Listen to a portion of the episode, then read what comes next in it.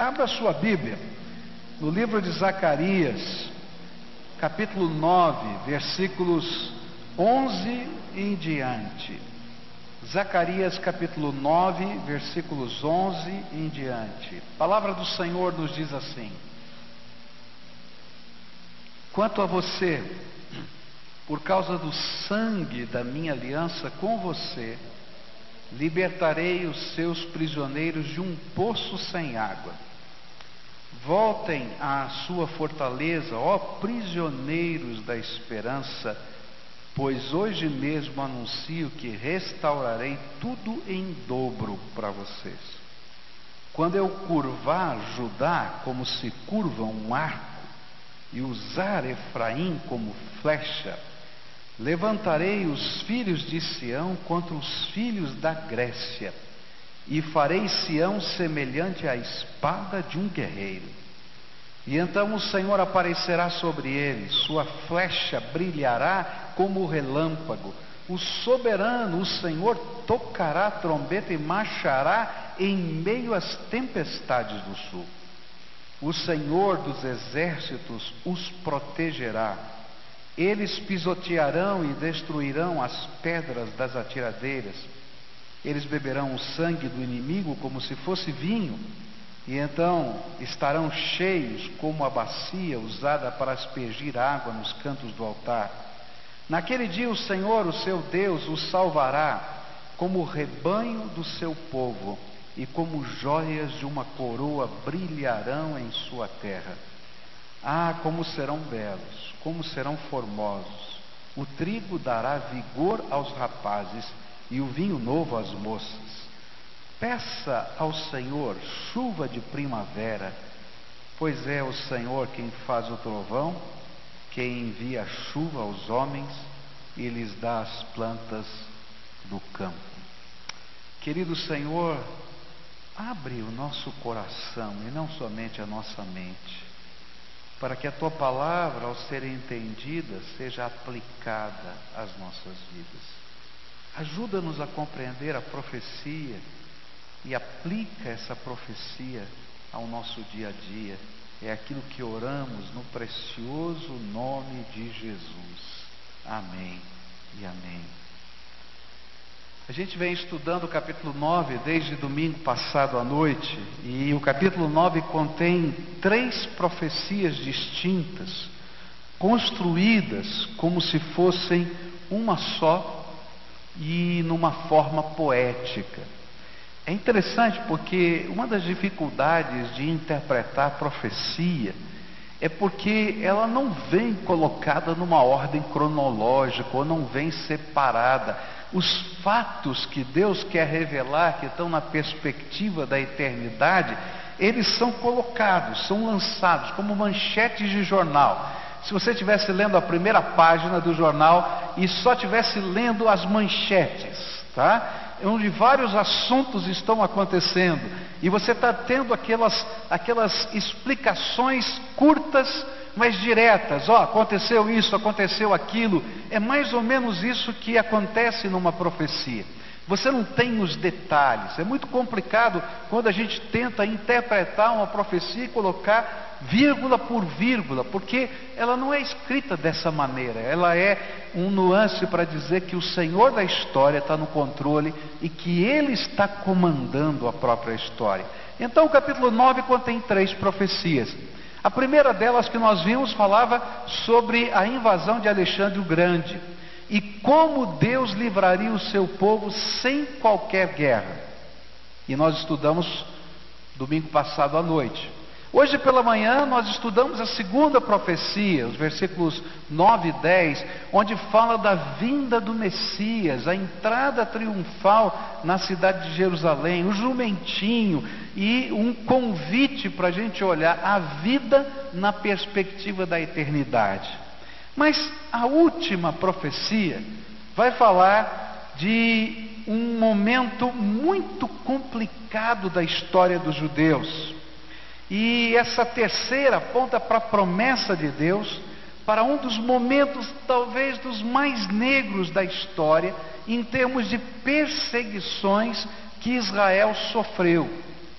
A gente conhece muito bem o Holocausto da Segunda Guerra Mundial, mas houve na história outros momentos em que o povo judeu foi tremendamente perseguido. E essa profecia fala do tempo em que é, os Seleucidas vão invadir, dominar aquela área, quando há a divisão do Império Grego, uma das, um dos braços que vão tomar conta ou tomar parte do, do império que foi dividido entre os gregos são os Seleucidas, e num determinado período do domínio dos Seleucidas naquela região, vem uma grande perseguição aos judeus que vai é, eclodir numa guerra chamada Guerra dos Macabeus ou a Revolta dos Macabeus. E a mensagem representava, essa mensagem, uma promessa de Deus baseada num pacto firmado com o sangue de um cordeiro, lá no livro de Êxodo, quando foi entregue as tábuas da lei, e ali o Senhor firma aquele pacto, e porque aqueles servos de Deus daquela época decidiram seguir aquele pacto e honrar aquela lei, Deus manda um livramento tremendo que vai ser colocado aqui nesta profecia. E essa profecia, ela é colocada numa linguagem poética. A gente não vai ter tempo de olhar toda essa linguagem poética, porque ele vai usar algumas figuras de linguagem, algumas expressões, não é? Para ilustrar o que Deus faria nesse tempo de grande sofrimento. Na verdade, essa profecia contém oito figuras. E a gente vai olhar algumas delas, não vai dar tempo hoje de olhar todas elas. E a gente vai tentar entender essa profecia à luz destas figuras que são colocadas nesse texto poético. Qual é a primeira figura desse texto? Aparece logo no versículo 11, onde diz assim: Quanto a você, por causa do sangue da minha aliança com você, libertarei os seus prisioneiros de um poço sem água. Primeira figura, um poço sem água. Por que o profeta está usando essa expressão, um poço sem água? Poço sem água, no contexto daquele, daquele povo, naquela época, era figura de angústia e desespero. Por quê? Era comum naqueles tempos usar um poço sem água como lugar de prisão. Então, ao invés de construir uma prisão, ao invés de você ter uma penitenciária, eles procuravam, naquela região árida, os poços que haviam secado. Tá? Você imagina um poço cavado com 10 metros, 20 metros, né? tem lá mais ou menos um metro, um metro e meio no máximo de diâmetro. É o que eles faziam? Pegavam o prisioneiro, amarravam em cordas, jogavam o cara lá embaixo, tá? De vez em quando jogavam um pouco d'água, um pouquinho de pão e deixava lá. E então o símbolo do poço sem água é lugar de desespero, lugar de angústia, lugar de prisão.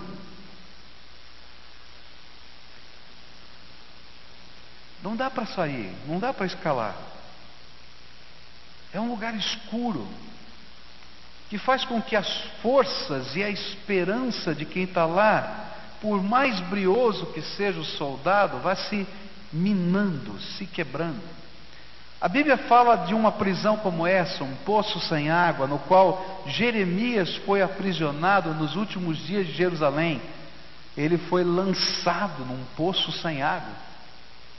E lá ele ficou preso.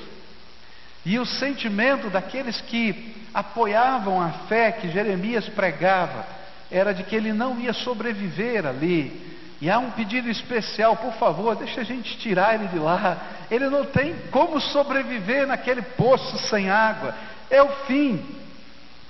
E essa figura que Deus usa para falar: olha, eu vou tirar vocês de um poço sem água. Aquelas pessoas tinham voltado para Jerusalém e, diante de tanta luta, opressão e tantas, é, tantas é, situações que estavam acontecendo, era provável que alguns daqueles que haviam saído da Babilônia e uma terra tão avançada, com tantas coisas boas, ainda que fosse difícil viver na Babilônia, mas havia tecnologia, havia trabalho, havia possibilidade do comércio, e agora eles estavam naquela região sem nada. Alguns estavam dizendo: Olha, Deus nos trouxe para esse lugar para a gente viver num poço sem água. Mas o Senhor estava prometendo para aquela geração que os libertaria daquela condição por causa de uma aliança feita com o sangue, lá nos tempos de Moisés. Uma aliança que Deus prometia abençoar o seu povo. Uma aliança que ele cumpriu quando trouxe de volta do cativeiro. Uma aliança que ele continua prometendo e cumprindo a todos quantos têm uma, um pacto de vida e fé com o Todo-Poderoso. Mas essa profecia não era só para aquele povo daquele tempo, mas também apontava para o sofrimento e a opressão que os judeus viveriam nos tempos de um imperador chamado Antíoco Epifânio. Na divisão do Império Grego, os Seleucidas dominaram a área da Palestina, e este imperador Seleucida, Antíoco Epifânio, decidiu helenizar, colocar a cultura, o culto, o jeito de ser, a língua dos gregos nos judeus. E por isso ele determinou por decreto que era proibido guardar o sábado. Eles não podiam guardar o sábado como costume da lei. Ele determinou que os seus oficiais saíssem e queimassem as escrituras sagradas que encontrassem em qualquer lugar. Então não podia, se você não podia ter na, em nenhum lugar o rolo da lei para ler a lei com os seus filhos. E mais, se você circuncidasse o seu filho que nascesse na sua casa, você seria morto a chibatas. Então você colocar, era colocado na, na praça, todo mundo via, não é? E batiam em você até você morrer. Mas quando você estava quase morrendo, que ainda estava respirando e conseguia enxergar, eles pegavam o filho que você tinha circuncidado e o matavam e o degolavam na frente do pai, para que a última cena que ficasse na mente daquele pai antes de morrer era a morte do filho, e para dizer: vocês não circuncidem mais os seus filhos. A coisa foi tão séria, mas tão séria, que apesar de, dele, dele fazer todas essas coisas, ele invade o templo e faz um sacrifício aos deuses grego, gregos no altar de Israel. E sabe qual é o animal que ele escolhe para sacrificar no altar de Israel? Um porco. Agora você sabe que o porco, dentro da cultura judaica e da religião judaica, é um animal imundo. Então, alguns entendem que o abominável da desolação que fala Daniel tem a ver com esse fato da história. Esse era o contexto, essas coisas estavam acontecendo. Era um tempo de tamanha opressão, quando os servos de Deus se sentiam em um poço sem água, uma prisão sem saída. E nesse tempo, as profecias de Zacarias eram lidas. E Deus dava consolação àquele povo quando liam estas profecias. O Senhor, por causa da aliança que temos com Ele, no sangue do Cordeiro e com a lei de Deus, vai nos tirar desse poço sem água. Por causa da aliança, por causa da aliança, Ele vai nos tirar desse poço sem água. Eles lembravam de Êxodo 24, que diz assim: E então Moisés chegou, pegou o sangue das bacias, borrifou o povo com ele e disse: este é o sangue que sela a aliança que o Senhor fez com vocês quando deu todos esses mandamentos. É interessante porque quando a gente está sofrendo, é muito difícil a gente olhar a vida na perspectiva do que Deus está fazendo. Você já passou por um momento de luta, de sofrimento, de angústia, e que você pergunta assim: Senhor, onde o Senhor está? Onde o Senhor está? Por que, que o Senhor não ouviu a minha voz? Por que, que não houve uma intervenção miraculosa do Senhor agora? Por que, que não chegou o anjo do Senhor nessa hora, nesse momento? Esse povo estava vivendo isso. Você pode imaginar as pessoas chegando na cidade, fazendo essas atrocidades todas, e eles estavam dizendo assim: Senhor, nós estamos aqui aguardando, aguardando uma manifestação do Senhor. Quando vai vir o teu livramento? Senhor, lembra-te da tua promessa. O Senhor tem uma aliança conosco. O Senhor se esqueceu da aliança. E aí alguns diziam: não, o profeta Zacarias falou que ele vai nos livrar desse poço sem água. E o que acontecia é o que acontece comigo e com você. À medida em que a gente ouve essa palavra, a gente diz assim: será que Deus vai fazer isso mesmo? Será que essa profecia não foi dita tanto tempo atrás, mas que não alcança a minha vida? Eu estou vivendo hoje, eu estou vivendo agora, está vendo essa batalha, o que, que, eu posso fazer? Uma opressão tão grande. E você traz isso para a tua vida, para o teu contexto, para a tua empresa, para o teu trabalho, para as pressões, para a acusação que você está sofrendo, que é mentira, que não é verdade. E você diz assim: Senhor, como é que vai ser? Hoje eu quero dizer para você que, da mesma maneira, o Senhor nos lembra da aliança que Ele fez conosco pelo poder do Seu sangue, do sangue do Seu Filho Jesus. E esta aliança é libertadora, como e muito mais do que a aliança de Êxodo por causa das tábuas da lei. Em Lucas 22, verso 20, o Senhor Jesus diz assim: Depois do jantar, do mesmo modo, deu a eles o cálice de vinho, dizendo: Lembra da ceia?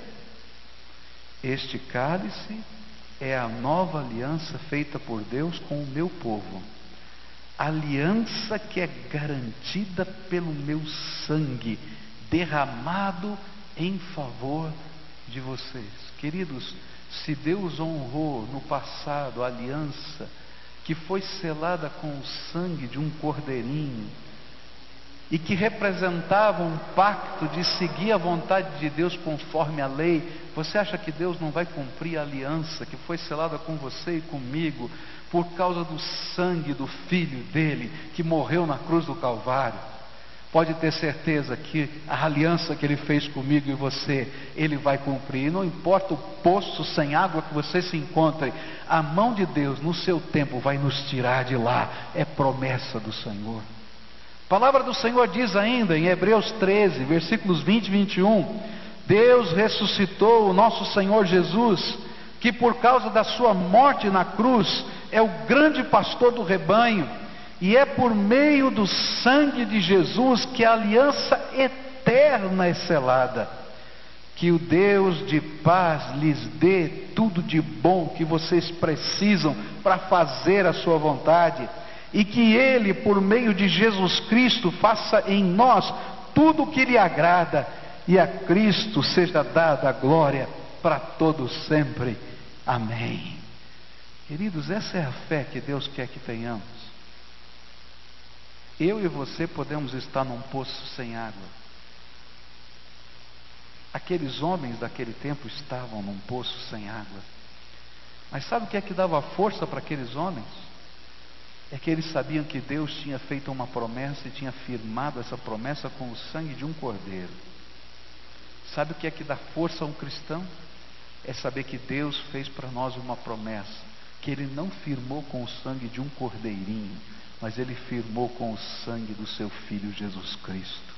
E a promessa é essa: eis que estou convosco todos os dias, até a consumação dos séculos. A promessa está nas bênçãos da aliança. Bendito serás quando te levantares, Bendito serás quando te deitares. Aquelas promessas que estavam no Velho Testamento nos acompanham, porque são promessas de uma aliança eterna que Deus firma com o seu povo. Então, por mais que possamos nos sentir no fundo de um poço, na solidão, com medo do futuro, na desesperança, É Ele, o Todo-Poderoso, quem nos promete que nos libertará desse lugar de angústia. E a sua promessa não está firmada apenas em palavras, mas ela firmou, foi firmada no sangue que Jesus derramou na cruz do Calvário. Se você está se sentindo no fundo de um poço sem água, lembre-se da promessa: o seu libertador está a caminho, ele vai arrancar você desse lugar. Segunda figura que aparece aqui nesse texto é a figura que aparece no verso 12: diz assim: Voltem à sua fortaleza, ó prisioneiros da esperança, pois hoje mesmo anuncio que restaurarei tudo em dobro a vocês. Segunda figura é a fortaleza. As cidades antigas, elas eram cercadas por muros. E eram estes muros que traziam segurança aos moradores da cidade. Pois em certa hora da noite os portões eram fechados, vigias eram colocados nos pontos estratégicos dos muros e todos podiam dormir tranquilo, porque a cidade estava protegida pela sua fortaleza. Mas lembra, essa mensagem foi dita nos tempos de Zacarias, e nos tempos de Zacarias, a cidade ainda não tinha muros, não havia segurança, não havia muitos sonhos, pois eles pareciam à mercê dos inimigos, por isso esta figura era tão especial para os tempos de Zacarias. Como alguém que saindo da sua prisão, do poço sem água, só vê ruínas ao seu redor e ainda que esteja livre, não consegue se sentir bem, assim estavam os moradores de Jerusalém nos tempos de Zacarias. E ainda que tivessem retornado, se sentiam perdidos, pois os muros não estavam ali. Neemias vai nos falar como ele chorava porque não havia muros na cidade. Porque os bandidos chegavam de noite.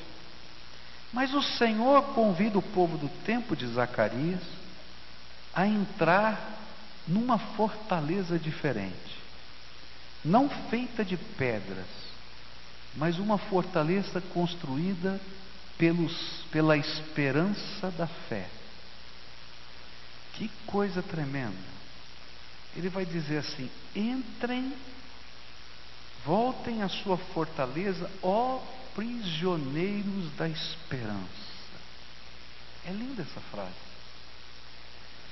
Há uma fortaleza maior que os muros da cidade, é isso que Deus está falando. Há uma fortaleza maior do que os exércitos. Há uma fortaleza maior do que ter um carro de polícia parado na porta. E essa fortaleza é a esperança da fé que está dentro do nosso coração e que não nos permite fugir para qualquer lado nos aprisiona no sentido bom dessa palavra, na direção do projeto de Deus. Sabe o que é que Deus estava falando para aquele povo? Aquele povo que estava lá em Jerusalém nos tempos de Zacarias, mas o povo que estava em Israel nos tempos também da revolta dos Macabeus. Deus convida aquele povo que estava num poço sem água a sair agora para se esconder na fortaleza da esperança da fé. E aí o Senhor os convida a sonhar. No fundo lá do coração, o que Deus quer é que nós colecionemos os sonhos e que os nossos sonhos de fé se tornem uma cidadela uma fortaleza inabalável de esperança. Às vezes, quando eu estou abatido, Deus faz algumas coisas comigo. Deus me convida a sonhar. E eu adoro sonhar. Sonhar acordado. Sonhar dormindo às vezes é pesadelo. Mas sonhar acordado é muito bom. E aí então eu começo a pensar em algumas coisas. E começo a escrever essas coisas. E começo a sonhar, Senhor, como eu gostaria que um dia acontecesse assim, como eu gostaria que acontecesse dessa outra maneira. Senhor, eu gostaria, eu estou vendo aqui como vai ficar, eu estou vendo o que o Senhor vai fazer nesse lugar, eu estou pedindo para o Senhor abrir essa porta, mas já estou vendo estas coisas, e de repente eu começo a ficar prisioneiro da esperança. E aquilo que parecia ser um sonho utópico, tão distante, tão tão difícil, tão impossível, começa a tomar forma e realidade no meu coração. E eu começo a orar crendo que Deus vai fazer. E de repente a graça de Deus vem, e a cidadela do amor dele me cerca, e coisas que eu não consigo entender acontecem, e milagres de Deus vêm, e os sonhos se realizam. E uma das coisas mais gostosas que tem é a gente pegar esses cadernos antigos que a gente escreve esses sonhos, né, Paulinho? Você também faz isso, né? E a gente começa a folhear e dizer: Olha só, Deus fez isso, Deus fez isso, Deus fez isso. E aquilo que parecia loucura virou realidade. O Senhor nos convida nessa figura a sair do poço, olhar para fora e se esconder na fortaleza dos sonhos da fé. Porque é assim que Deus constrói a mudança na nossa vida. E quando isso fazemos, a gente vai descobrir que Deus não apenas restaura o que a gente perdeu, mas duplica, triplica e abunda em graça, porque ninguém consegue deter a grandeza das coisas de Deus. E às vezes a nossa fé é muito menor daquilo que Deus vai fazer de fato na nossa vida. Essa também era uma promessa para os macabeus. Os gregos haviam dominado Jerusalém. Jerusalém estava muito bem cercada.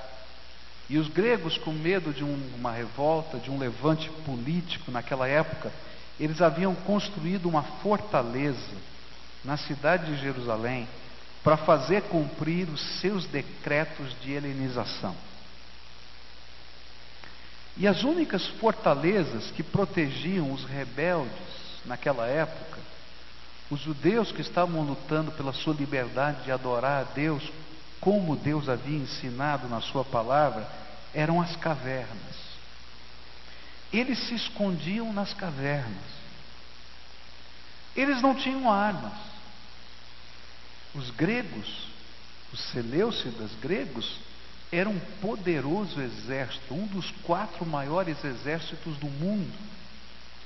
Eles tinham armas modernas para aquela época, eles tinham um povo treinado, eles tinham máquinas de guerra, e esses homens tinham as cavernas para se esconder.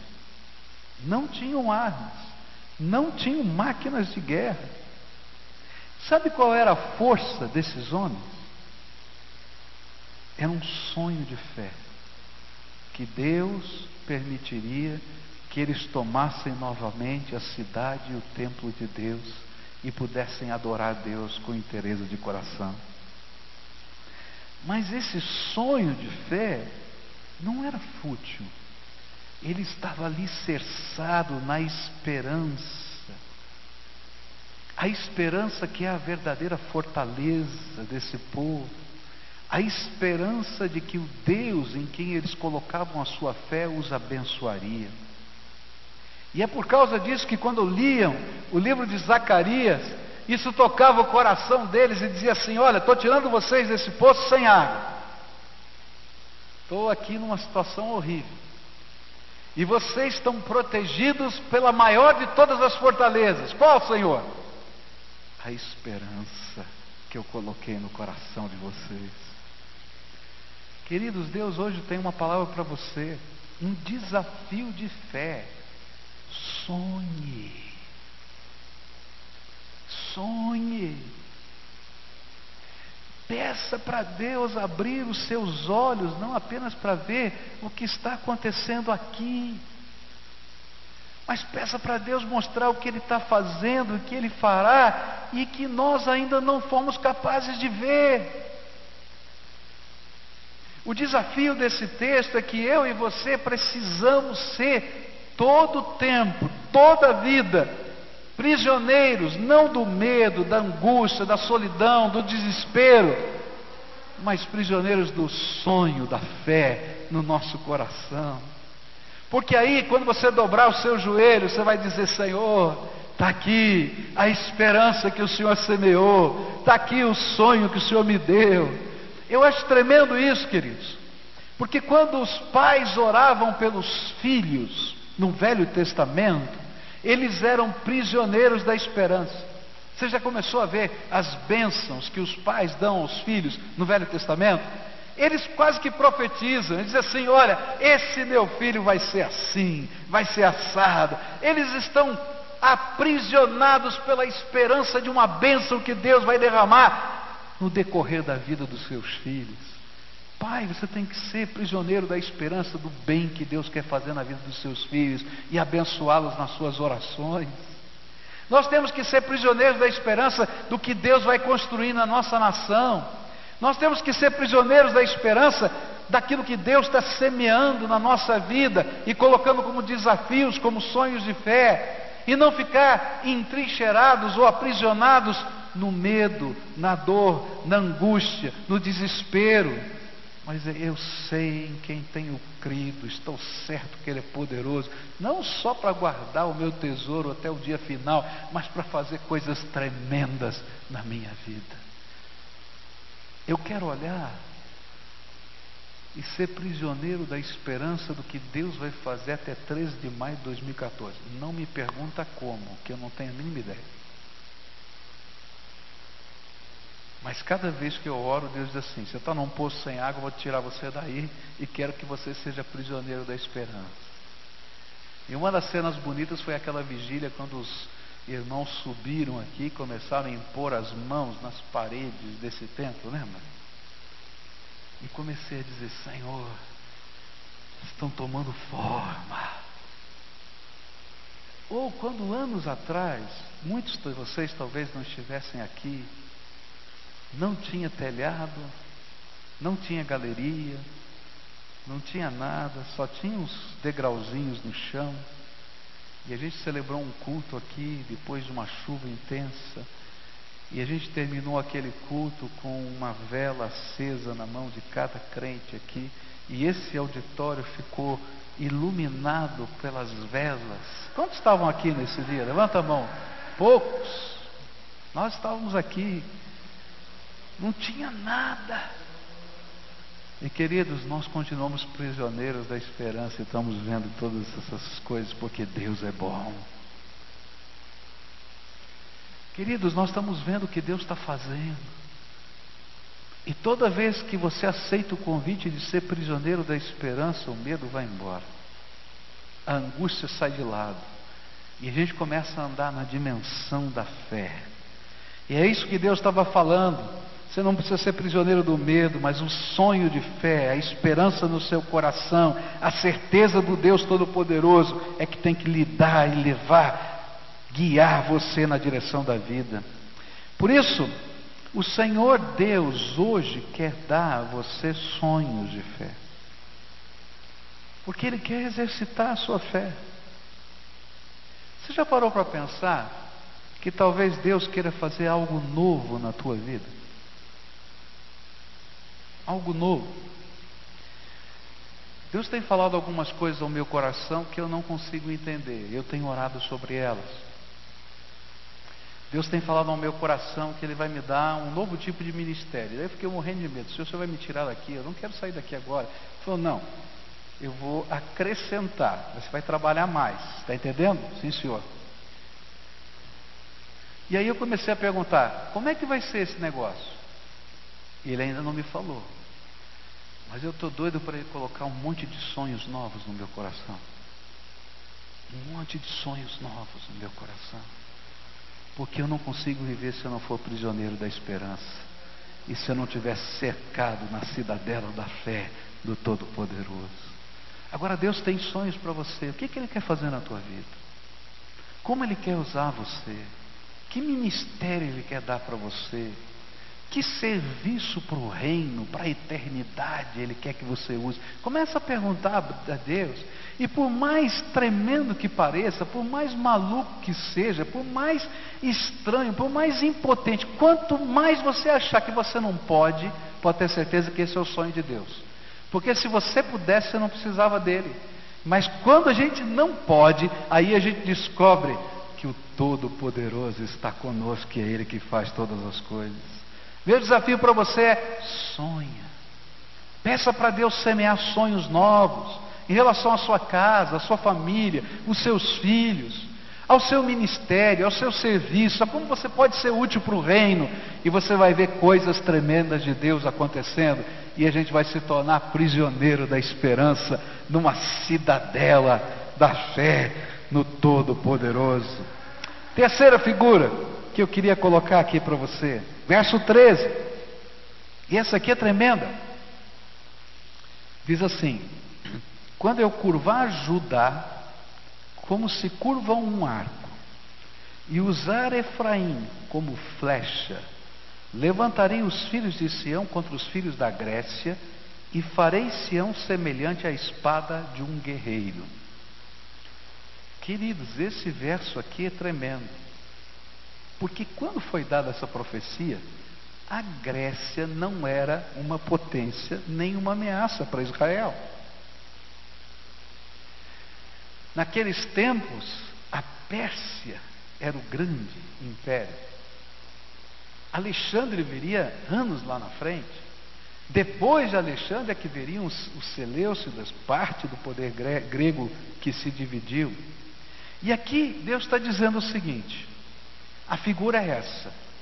Eu vou fazer de vocês o meu arco e a minha flecha, as minhas armas nesse mundo. O arco e a flecha era símbolo de força e poder. Os arcos antigos, eles eram no formato de um sigma, eles eram assim.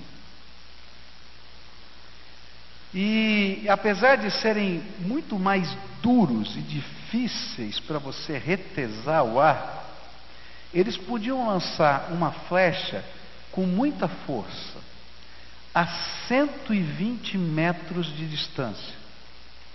E dependendo do tipo da ponta desta flecha, elas poderiam até atravessar um escudo ou uma coraça a essa distância. E nesta figura, Deus é o arqueiro, que pode retesar o arco duro, mas o arco, a flecha, são o povo que está nas mãos de Deus, essa é a figura. E eles seriam os instrumentos do seu poder aqui na terra. E os povos viriam o seu poder através da vida e dos feitos do seu povo. Que promessa, gente! Deus iria fazer grandes coisas, impossíveis aos olhos humanos, através do seu povo. E queridos, foi exatamente isso que aconteceu nos tempos dos Macabeus. No ano 165 antes de Cristo, começa a revolta dos Macabeus. Um homem chamado Matatias, ele foge das atrocidades praticadas na cidade de Jerusalém por conta dessa nova ordem de proibir os judeus de celebrar o sábado, circuncidar os seus filhos e assim vai. E ele vai com seus cinco filhos na cidade de Modim, uma cidade do interior.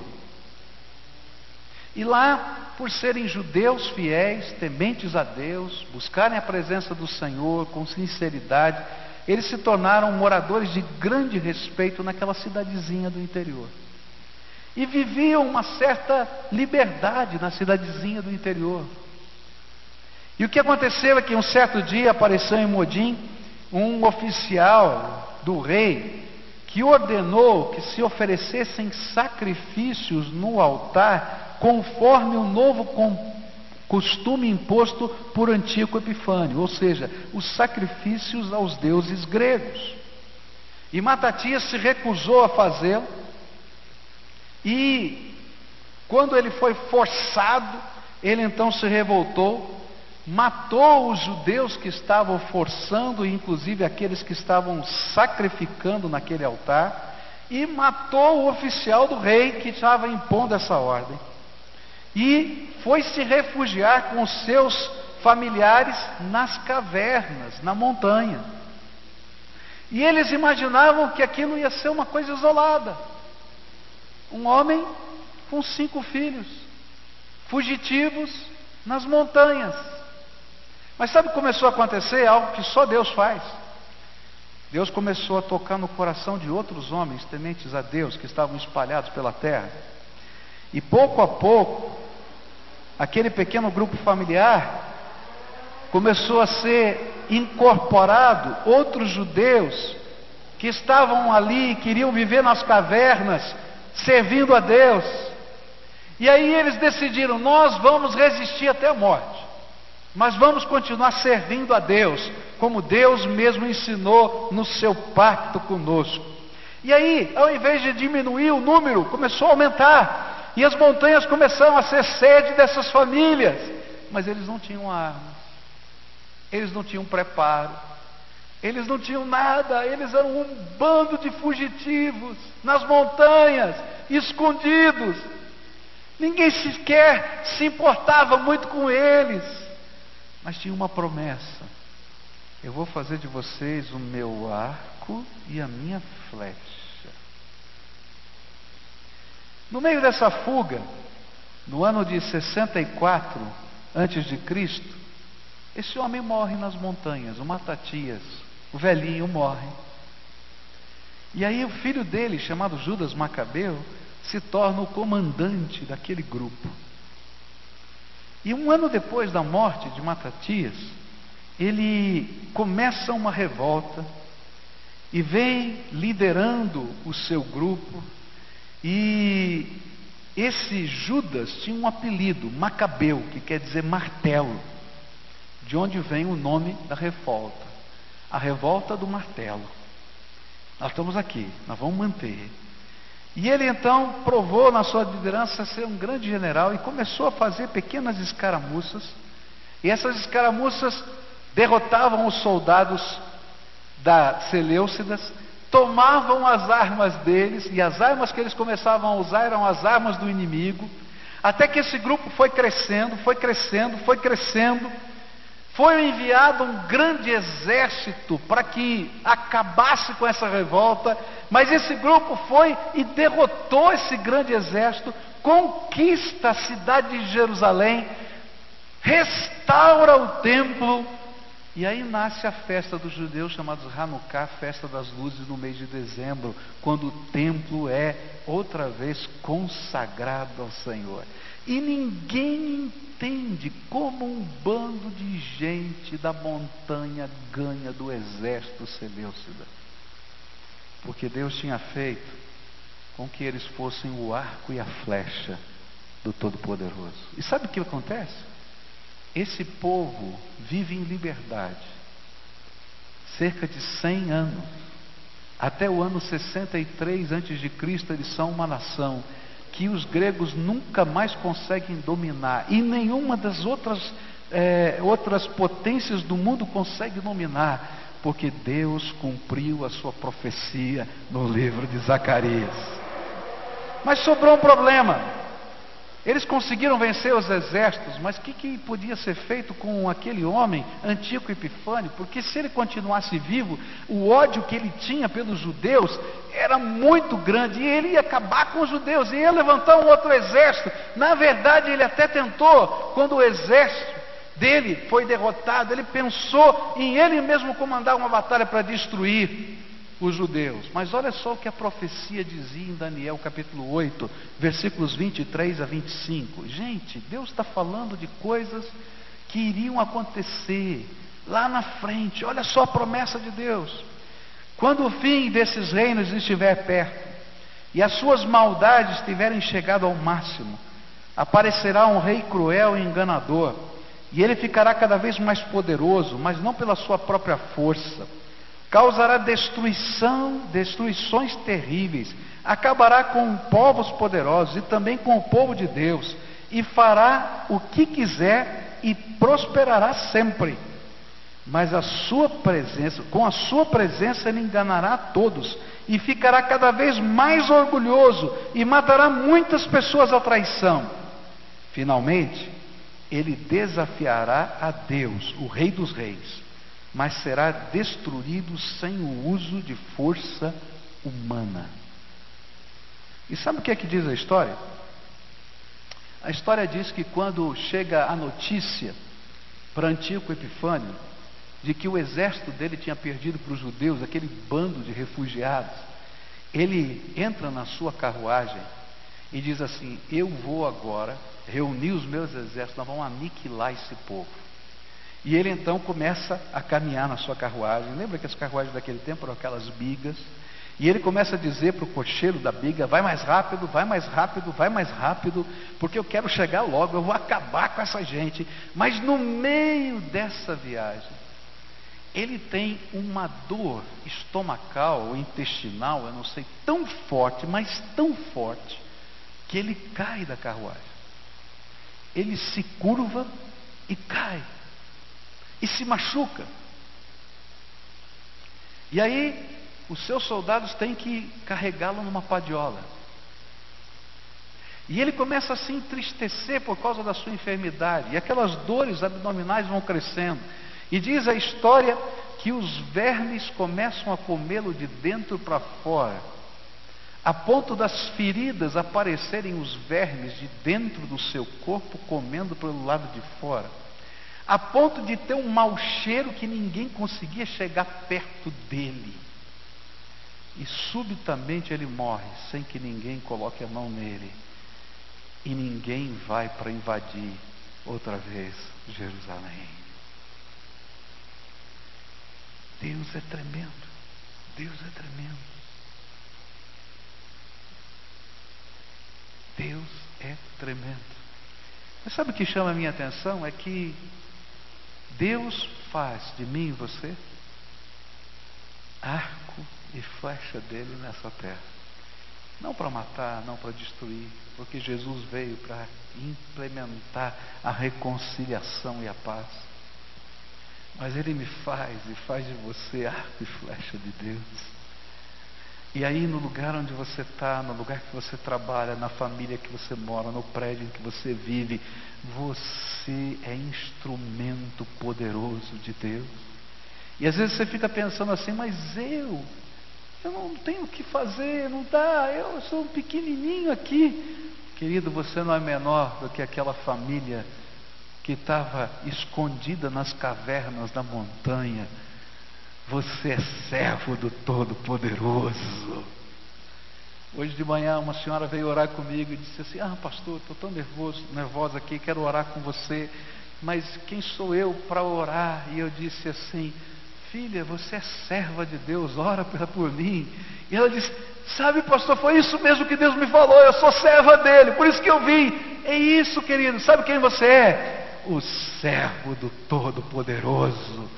E quando você vai e vai fazer alguma coisa para a glória dele, você não vai no seu nome, você não vai na sua força, você não vai na sua autoridade, você vai no nome do Senhor Jesus Cristo, nome que está acima de todo nome, no céu, na terra, debaixo da terra, e que a Bíblia diz que todo joelho vai se dobrar e toda língua vai confessar: Tu és o Senhor dos Senhores.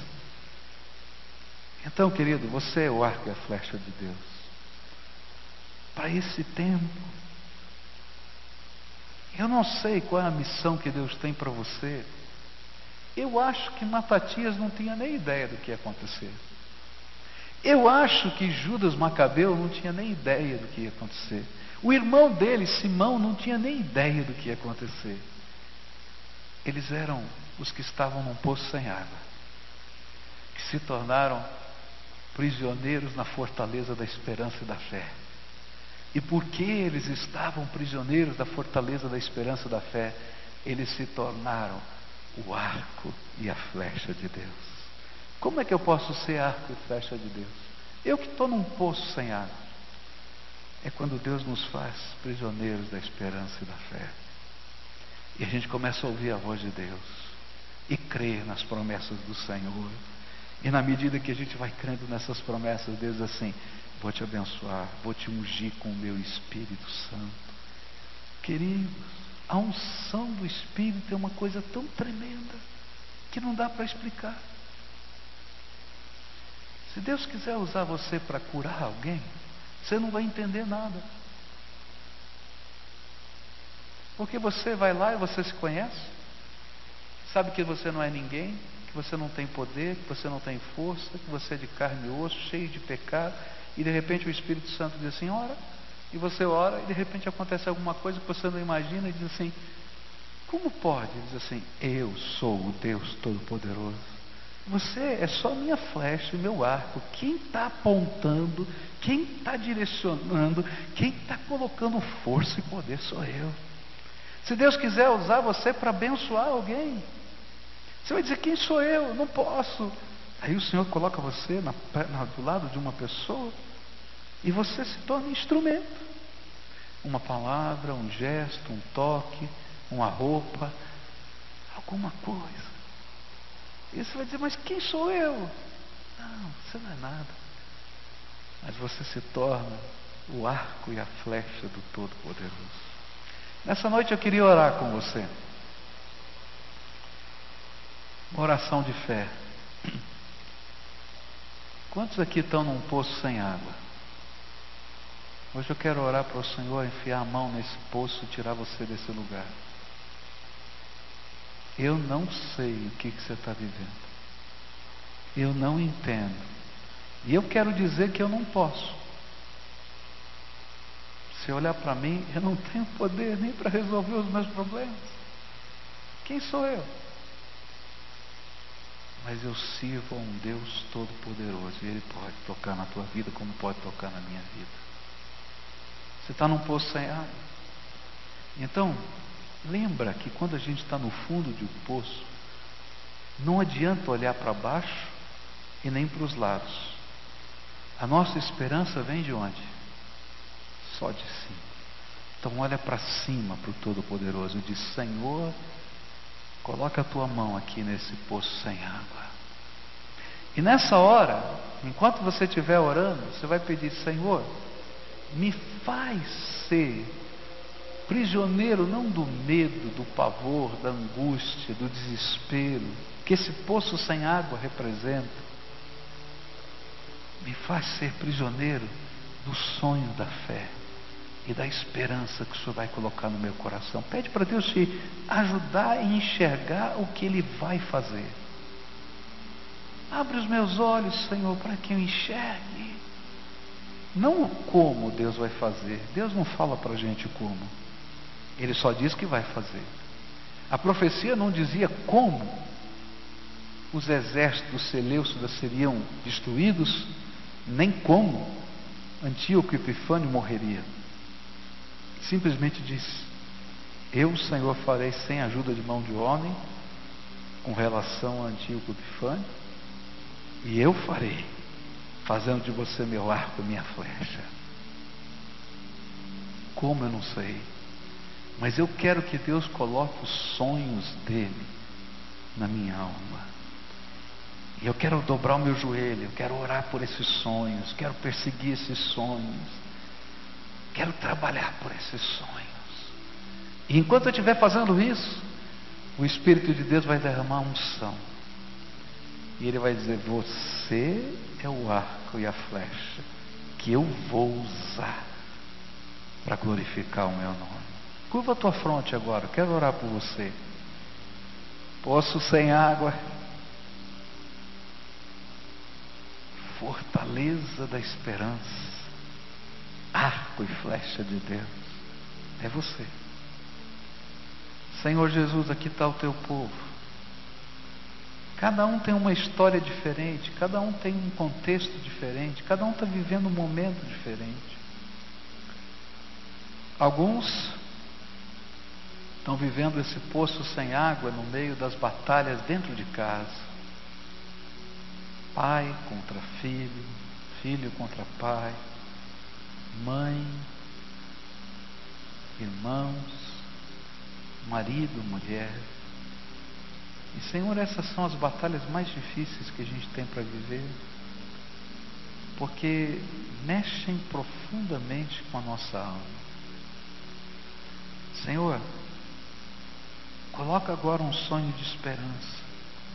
Que eles vejam o que o Senhor quer fazer nessa família e abençoa em nome de Jesus. E faz desse que está orando prisioneiro da esperança. E faz desse que está orando, Senhor, o instrumento que o Senhor vai usar para abençoar toda essa casa. Senhor, às vezes o poço sem água é uma enfermidade. A gente se sente tão combalido, tão quebrado, tão fraquinho. E a gente olha ao redor, a gente só vê a escuridão, a lama. Senhor, ajuda-nos a olhar para cima, Tu és a nossa esperança. E coloca um sonho, mesmo que aos olhos dos homens impossível, para que nós sejamos prisioneiros dessa esperança de fé e creiamos no Deus dos impossíveis.